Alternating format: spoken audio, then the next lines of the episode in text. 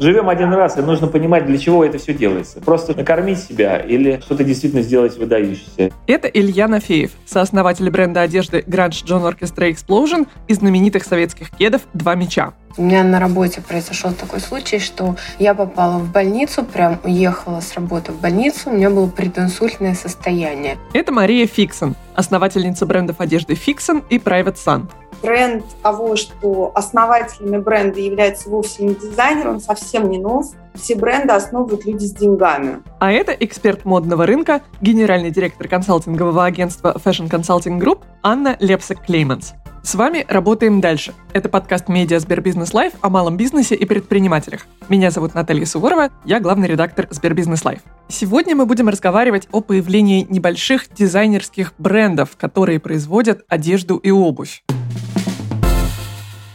Нестандартные фасоны, редкие ткани, ограниченные тиражи, особая философия – все это отличает крафтовые бренды от брендов масс-маркета и помогает им выиграть в конкурентной борьбе. В последние годы небольших брендов, которые производят собственные товары именно от российских дизайнеров, российского производства, стало намного больше, чем раньше. Ощущение, что ими полон весь Инстаграм. Причем у них достаточно крупное количество подписчиков. Ощущение, что это такой э, растущий большой рынок, на котором совершенно разные виды одежды, обуви, стилей и прочих аксессуаров могут найти свое место. Хотим попытаться понять, насколько эта модель сегодня востребована и как предпринимателю, который производит одежду и обувь, дизайнеру, построить на ней успешный бизнес. Хотя в первую очередь у нас подкаст про тренды и бизнес-модели, мне бы хотелось начать именно с личного опыта предпринимателей. Давайте, наверное, начнем, Илья, с вас. Расскажите, пожалуйста, как вас из поставок автомобильного оборудования и из, в общем-то, крупного бизнеса занесло в сферу моды, и почему вы начали заниматься созданием брендов в плане одежды и обуви? Вообще э, жизнь э, иногда поворачивается неожиданно, но в этом ее интерес. То есть как раз хочется иногда разнообразить сферы занятий. И, видимо, поэтому я так воодушевленно э, принял предложение своего лучшего друга Игоря Исаева, ныне ушедшего от нас уже, к сожалению, присоединиться к его идее создания собственного бренда и профинансировать это все, использовать мой менеджерский опыт и запустить этот бренд одежды не только в России, а по всему миру. Нам уже 12 лет, на самом деле. Мы начали в девятом году. Вы имеете в виду Grunge John Orchestra или Два меча? Grunge John Orchestra Explosion, да, действительно. Это опыт с Grunge John Orchestra Explosion. Это мой первый опыт в фэшн-индустрии. Но надо сказать, что моя э, первая компания называется «Мастак», то есть это э, означает как раз э, человек, который готов делать что угодно, имеет разные способности. В принципе, видимо, это относится и ко мне, поэтому я переключился на фэшн-бизнес достаточно быстро, и мне это стало очень интересно. Разумеется, Игорь был опытный дизайнер и очень талантливый креативщик, один из лучших в России уж точно, а, возможно, и в мире. Поэтому я совершенно не сомневался в его квалификации и не мешал, так сказать, ему заниматься этим управлением. Но э, надо сказать, что творческие люди часто э, не совмещают в себе еще и менеджерские качества, поэтому конечно, первое время нам было достаточно тяжело укладываться в запланированные бюджеты, и инвестирование было чуть больше, существенно больше, чем я ожидал. Но, тем не менее, живем один раз, хотелось все сделать круто, и мы совершенно бескомпромиссная компания, бренд, то есть мы делаем все из самых без привлечения лучших э, материалов, работаем напрямую со всеми топовыми мировыми производителями тканей, фурнитуры, разрабатываем все с нуля, у нас команды конструкторов, технологов и так далее. То есть все это требует, конечно же, не только смелости, но и финансов. Несмотря на приличный опыт, это все давалось нелегко. И мы открыли первый магазин на Никитском бульваре. Он до сих пор работает, и в этом году ему было 10 лет. У нас сразу начались покупки. Сразу в первый же день открытия пришли достаточно много селебрити. То есть, хотя мы большого пиара как вот не делали. Мы сейчас как раз, да, поговорим о том, как э, удалось их привлечь и как вообще начинающему бренду сделать так, чтобы у них все сразу было хорошо. Э, ну, чудес не бывает. Ну, универсальных ответов нет на этот счет. Мы делали сразу с первой секунды нашей э, работы, мы делали все по высшему стандарту. И это не просто делать начинающим компаниям, предпринимателям, дизайнерам. Конечно, требуется большой горизонт планирования, финансовая устойчивость, В принципе, большинство москвичей, даже не имея на руках каких-то денег, уже являются миллионерами долларовыми. То есть недвижимость в Москве очень дорогая, и любой, если он верит в свои силы, как я верил в свои, как я верю в них всегда, то он может просто продать, заложить, получить под нее кредит. Просто не так вам, значит, это нужно, ваш бренд, если вы не готовы рисковать, не готовы буквально все свои активы в это вкладывать. И многие просто говорят, ну я вот здесь в центре там живу, но вот я такой бедный, несчастный. То есть я говорю, если ты живешь в центре, ты уже не бедный, просто по определению. Это к вопросу о поисках стартового капитала. Да, пути к созданию своего бизнеса бывают самыми разными. Нас часто спрашивают как раз читатели, где найти, где привлечь инвестиции. Маша, хотела как раз спросить вас. У вас был, насколько я знаю, более такой тернистый и в то же время тоже очень интересный путь э, к созданию марки Fixon и Private Sun. Расскажите о себе. Как вы к этому пришли? Я никогда не планировала создавать свой бренд одежды, потому что я с детства мечтала, реально мечтала стать главным бухгалтером. Я училась в финансовой академии на факультете учет, анализ, аудит. Я получала международный сертификат бухгалтера. 21 год я стала главным бухгалтером очень крупной юридической компании. До этого у меня был такой опыт а, работы в Ernst Young, международный аудит, РБК, трансформация международной отчетности. Это вот была моя жизнь.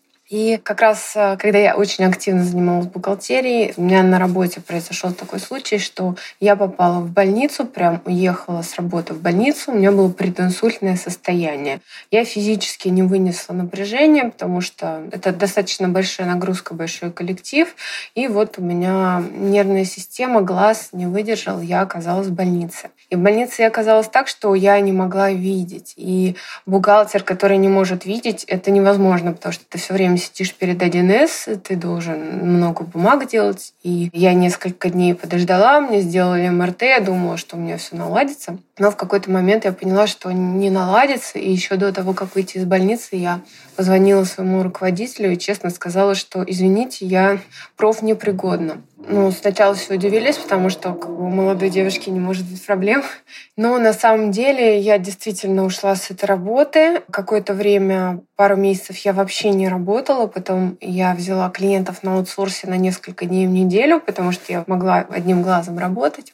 И спустя год я оказалась в Париже. И время, о котором я рассказываю, это вот как время, о котором нам Илья рассказывал, это там 12 лет назад когда на самом деле такого количества людей, русских дизайнеров в Инстаграм просто не было. Насколько я помню, у меня еще даже не было Инстаграм, и тогда такие люди воспринимались как энтузиасты, сумасшедшие из мира моды.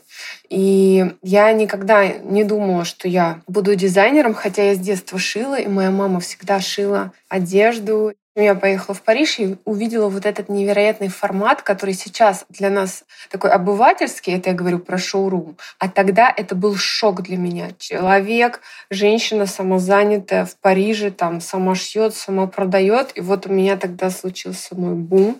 И дальше начались годы работы, потому что когда я вернулась из Парижа, я поняла, что мне надо копить деньги. И сейчас для кого-то прозвучит смешная сумма, но для меня это была огромная сумма. Это 30 тысяч рублей. Это мой был стартовый капитал для того, чтобы открыть свое дело. И вы потратили его на закупку тканей и на то, чтобы создать физически первые модели пальто, правильно? Нет, я 15 тысяч потратила на интернет-магазин, что было зря, но я тогда не знала, что можно не 15 потратить. А другие 15 я потратила на закупку фурнитуры, потому что я начала с украшений.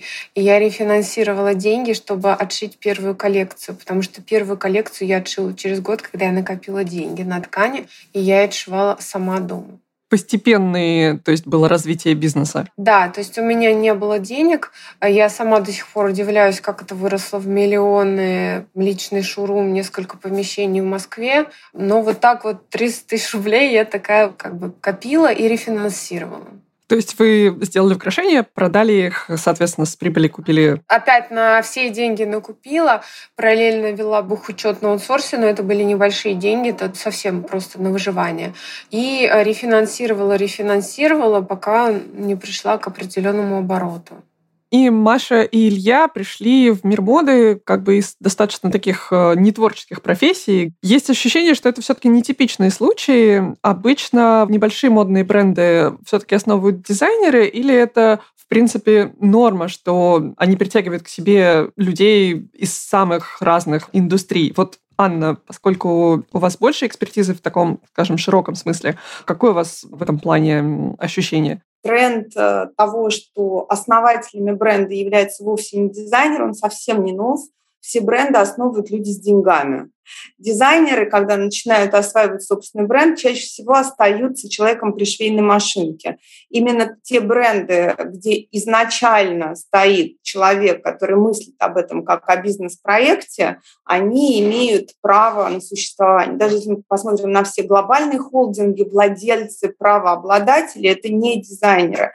И те дизайнеры, которые смогли отстроить свой бренд и выстрелить будь это Прада, у которой муж Бертелли, или классическая смычка Ив Сен-Лоран и Пьер Берже, это всегда деньги и люди, которые мыслят о деньгах сзади. А внутри фэшн-бизнеса, сегодняшнего фэшн-бизнеса, ну, скажем так, он очень серьезно поменялся не только с приходом интернет, но и, в принципе, с отношением к одежде, когда появились, например, огромное количество стритвирных брендов. Большинство этих стритвирных брендов основывали вовсе не дизайнеры.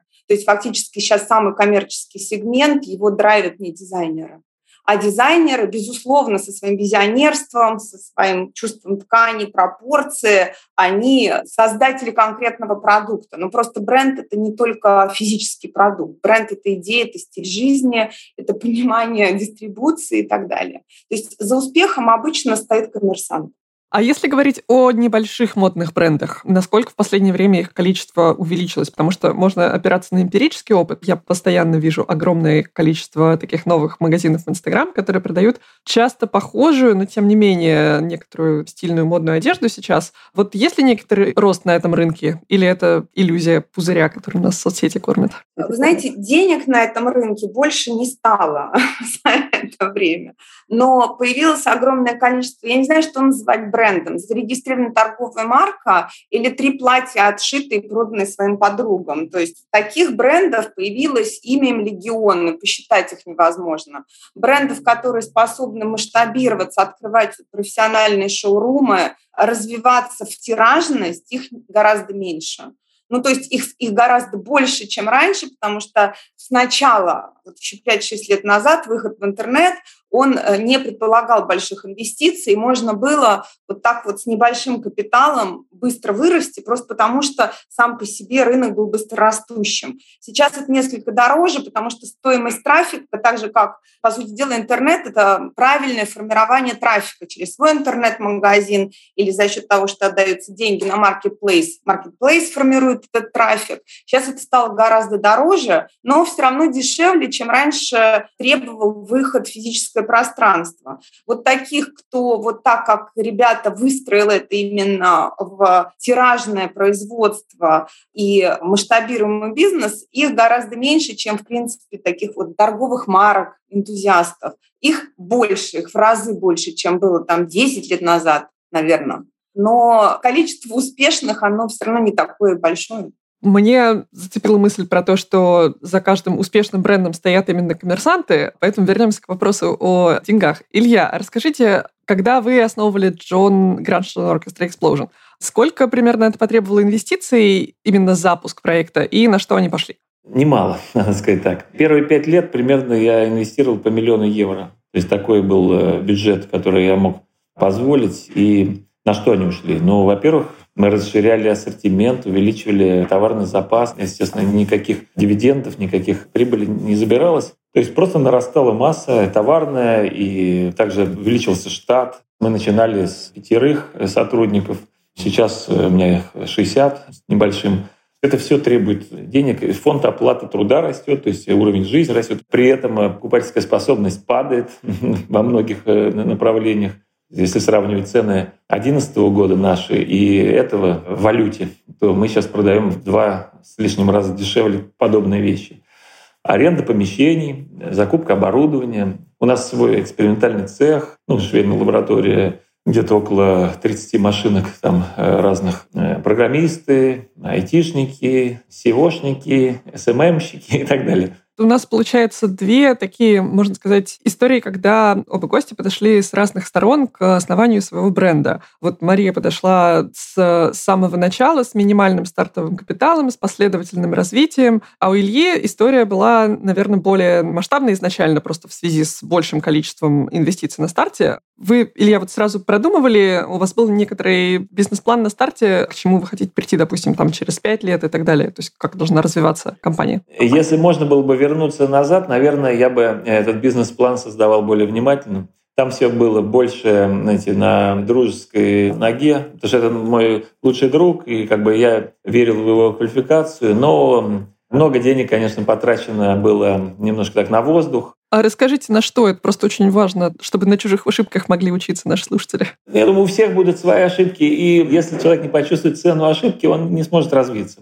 Это моя позиция. Но в нашем случае ну, какая ошибка? По сути, бесконтрольный рост э, творческого продукта. Игорь человек был очень э, энергичный, творческий и, по сути, как волшебный горшочек э, генерировал ну, сотни, или если не тысячи, наверное, даже артикулов в ассортимент. И это все, конечно, требовало, с учетом того, что у нас подход был практически бескомпромиссный, мы покупали ткани очень дорогие, у нас их сейчас более тысячи артикулов на нашем складе. А так это просто был музей, понимаете, музей материалов и тканей. Я думаю, что все ваши слушатели, большинство из них, они, по крайней мере, ну, таких ошибок не совершат, потому как, скорее всего, столь э, либерального подхода к покупкам э, не будет, я думаю, ни у них, ни у их партнеров. Мой случай в этом пример не очень репрезентативный. Мы брали часто людей по духу, по настроению. То есть штат был э, достаточно, опять же, либеральный подход. То есть у нас очень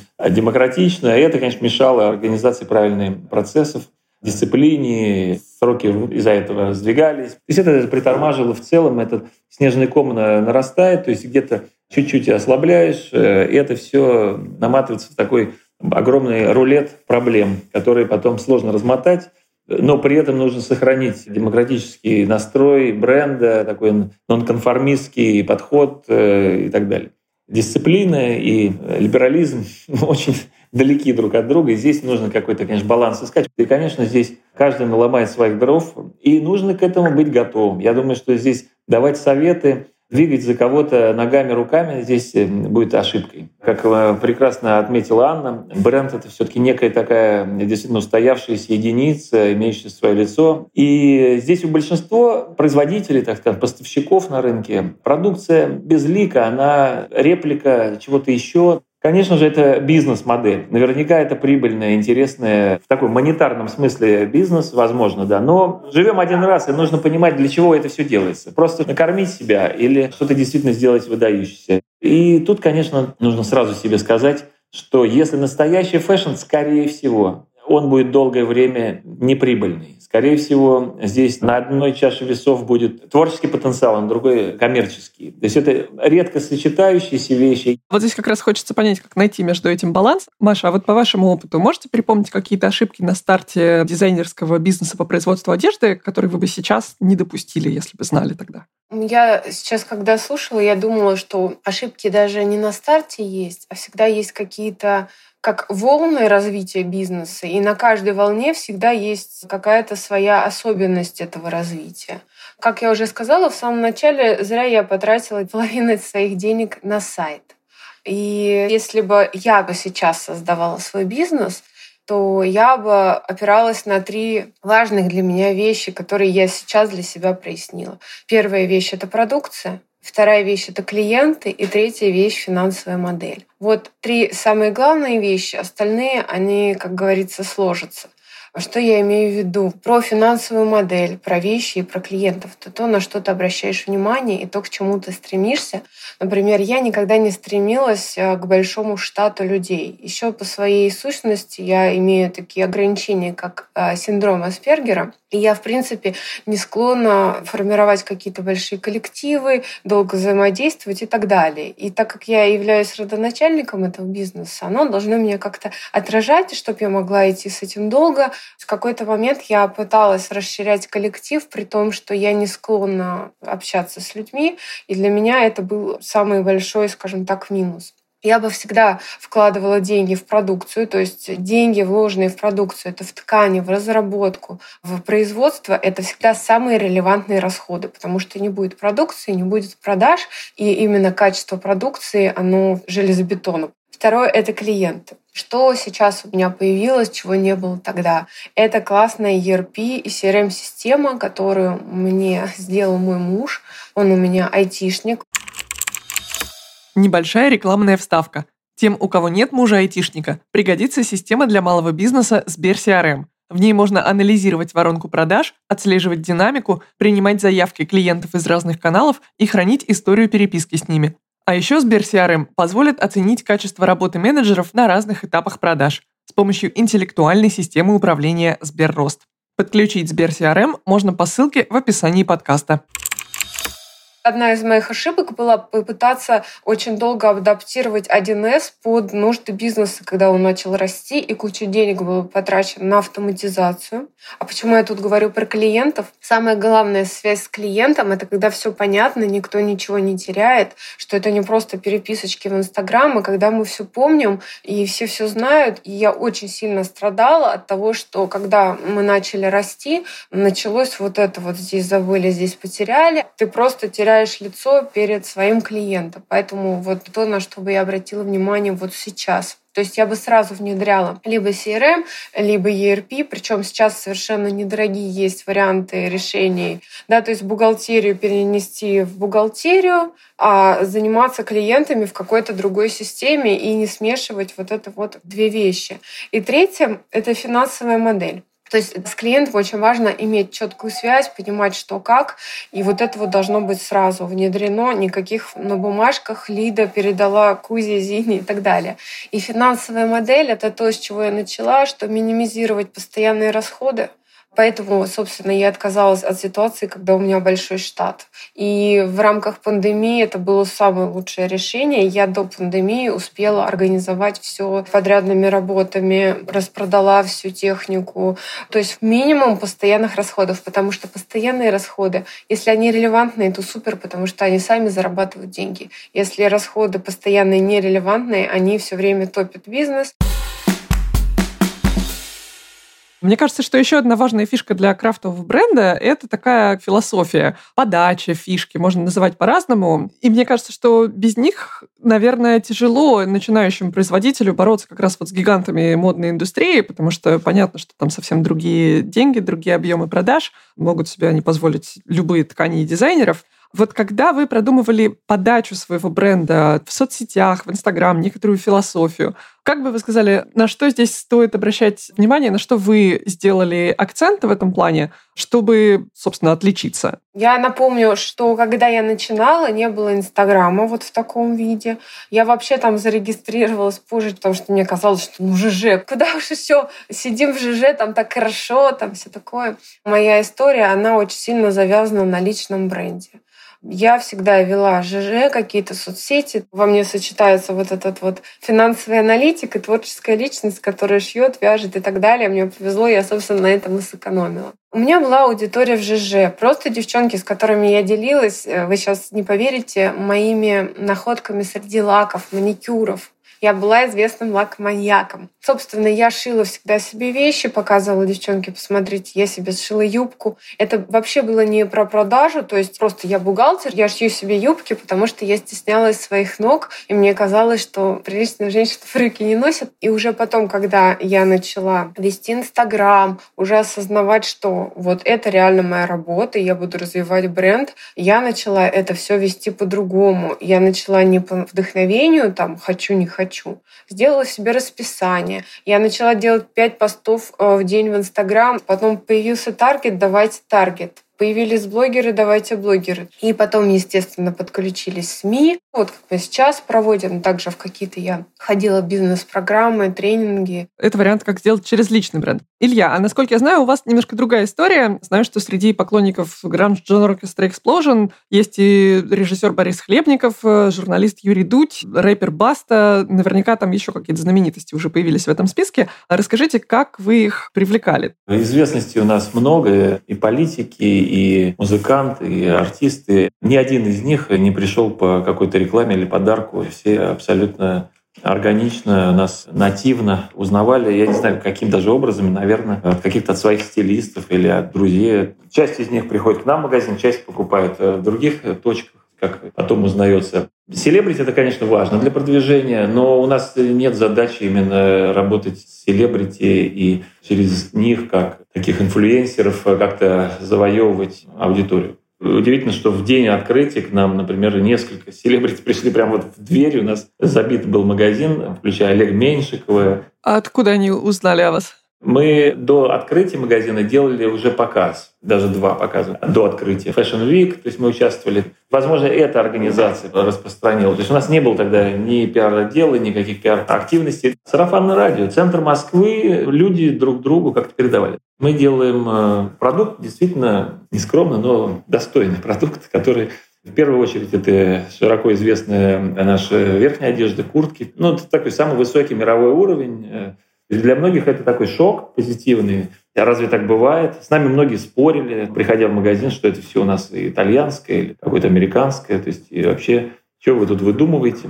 А у нас слоган «Made somewhere in Moscow», то есть сделано где-то в Москве он позиционируется как бы такая легкая ухмылочка где-то в Москве, такой некий андеграунд. Вот это для иностранной аудитории. Мы всегда собирались и э, претендовали на э, мировую дистрибуцию, собственно, чем мы и занимаемся. То есть мы российский бренд, который бескомпромиссно делает продукт мирового класса и сразу его реализует в Европе, там, в Америке, в Японии, в Корее и так далее. Если вернуться в прошлое, я бы, конечно, уделил бы больше внимания продвижению, и считаю, да и сейчас у нас работа с информационными с подачей э, слабая очень. Ну, то есть мы не соответствуем своему продукту, надо так сказать.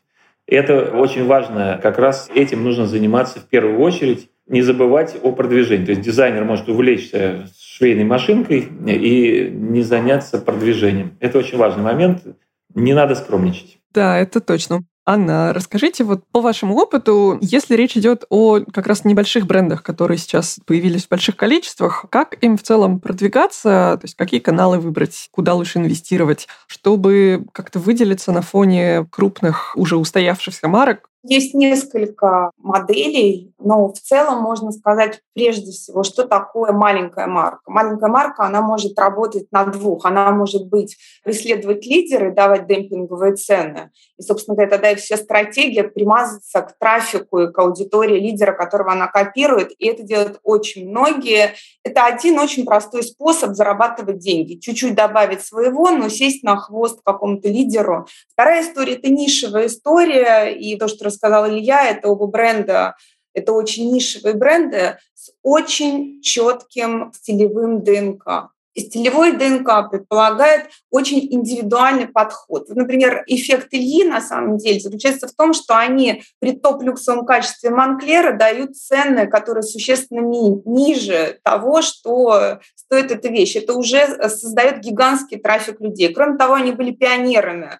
Они были амбициозными пионерами, которые рядом с трафиком открыли моднейшее место, культовое место, и там сарафанное радио, оно само по себе работало, потому что таких не было. Сейчас очень трудно создать такие ниши, потому что на сегодняшний день ну, просто уже все создано. Есть, наоборот, бренды, которые идут каким-то очень нишевым путем, там, условно говоря, у Шатава, которые находят свою содержательную концепцию, через которую идет, например, бренд «Октябрь», «Красный Октябрь», потрясающий совершенно бренд, который тоже идет вот таким своим очень другим путем с ярко выраженной коммуникацией. А дальше уже ставим ли мы ставку на сарафанное сарафанное радио. Используем мы лично наработанный трафик в Инстаграме и переделываем его в продуктовый трафик.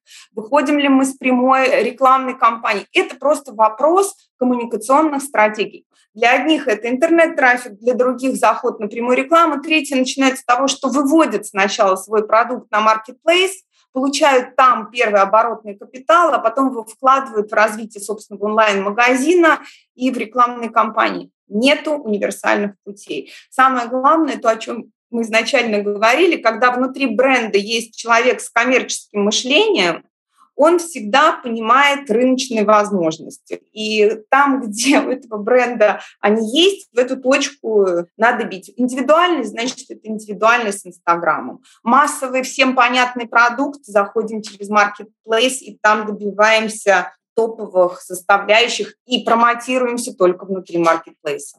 Просто схема ведения бизнеса должна быть логична. Маш, за вот те годы, что существует ваш бренд, из того, что вам удалось добиться, вот что вы считаете самым важным? Для себя я выбрала путь такой очень узкой ниши. То есть я никого не копировала, и вещи, которые есть у меня, это особенный ассортимент для особенных людей. То есть это не то, что понравится всем. И для меня самый большой показатель — это когда женщина говорит мне, что это мое шестое пальто в гардеробе, или я покупаю третий пуховик. И самое классное, я считаю, это лекала. Вот или человек в них влюбляется, или нет.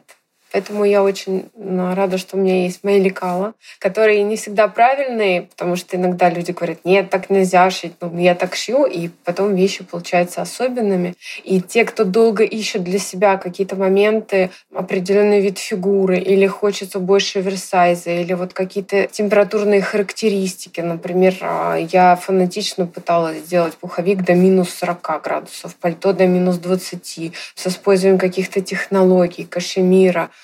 какие-нибудь мембраны от ветра. То есть первое — это продукт, который или он нравится, или нет, но если он нравится, то LTV сумасшедший — это возврат да, клиента. Второе — это то, что я сама умею делать своей фирмой все от и до. И если я кому-то что-то поручаю или говорю, я знаю, о чем я говорю, и поэтому сложно меня как-то перепутать, обмануть, или я не понимаю процесс, то есть процессы все выстроены.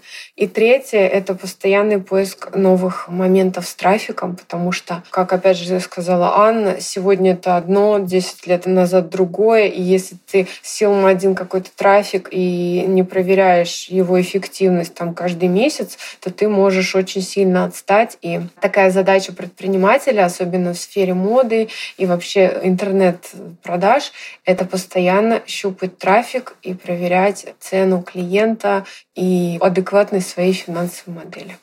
И, наверное, тогда финальный вопрос о том, каким вы видите будущее рынка небольших одежных брендов, куда он сейчас движется, и есть ли на нем ниша, есть на нем место небольшим новым игрокам, которые хотели бы на него выйти? Во-первых, российский рынок развивается удивительно активно. Так что уверен, есть абсолютно точная возможность на этом рынке развивать свою марку, продвигать, зарабатывать, достигать каких-то своих амбиций. Насчет мирового развития абсолютно точно гигантский спрос в Азии, да и во, во всем мире на самом деле потребление становится все выше и выше, поэтому можно развиваться. Мы видим прекрасные, успешные рывки э, даже уже существующих э, именитых брендов, там, как Balenciaga, Луи Vuitton и так далее. То есть когда появляются оригинальные, смелые идеи, это меняет рынок, меняет потребление, и консервативные бренды становятся передовыми, передовые исчезают и так далее. То есть все меняется. На самом деле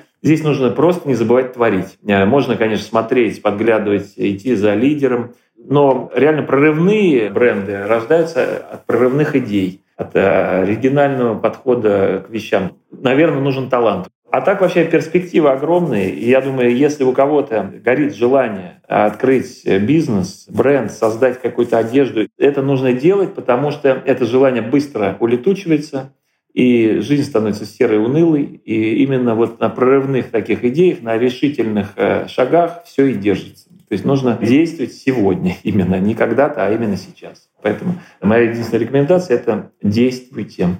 Анна, а вы как думаете, в какую сторону сейчас двинется рынок, в какую сторону он развивается, и есть ли на нем место начинающим новым дизайнерам, людям, коммерсантам, которые на него заходят? Э, вы знаете, мода сама по себе, сам по себе продукт моды, это же не просто создание брюк на место выношенных брюк. Это создание концепции. И специфика как раз модной индустрии заключается в том, что мода, одежда – это такой странный продукт, вокруг которого все трепещут, потому что он связан с неутилитарными потребностями, он связан с тем, что у людей постоянно какие-то новые фишки появляются, новые желания, новые страхи, новые амбиции, новые метавселенные, новый страх экологический, способы продаж, примерив сначала виртуальную одежду. Это каждый день происходит постоянное изменение. Меняется трафик, меняются идеи, меняются предпочтения, появляются ткани с дополненными функциями. От одежды начинают требовать, чтобы она соединялась с холодильником, чтобы мы через свои джинсы могли проверить содержание холодильника. Возникают антицеллюлитные пропитки, то есть каждый день возникают инновации. Но самое главное, что к этим инновациям возникают инновации эмоционального характера. И вот всегда на рынке моды будет место для новых людей, те, которые раньше других улавливают, куда все идет, вот могут в продукте выразить вот этот вот дух времени. То, что касается российских брендов, какой плюс? Первое, собственный рынок повернулся. Второе, это международные рынки стали более открыты к аутентичным брендам. Северная Корея, Африка, Россия не имеет значения. Сильно аутентичная идея сейчас востребована. Поэтому да, место для новых нишевых брендов есть и по самой природе модной индустрии, и по конкретной конъюнктуре вот сегодняшнего рынка, который хочет аутентичности.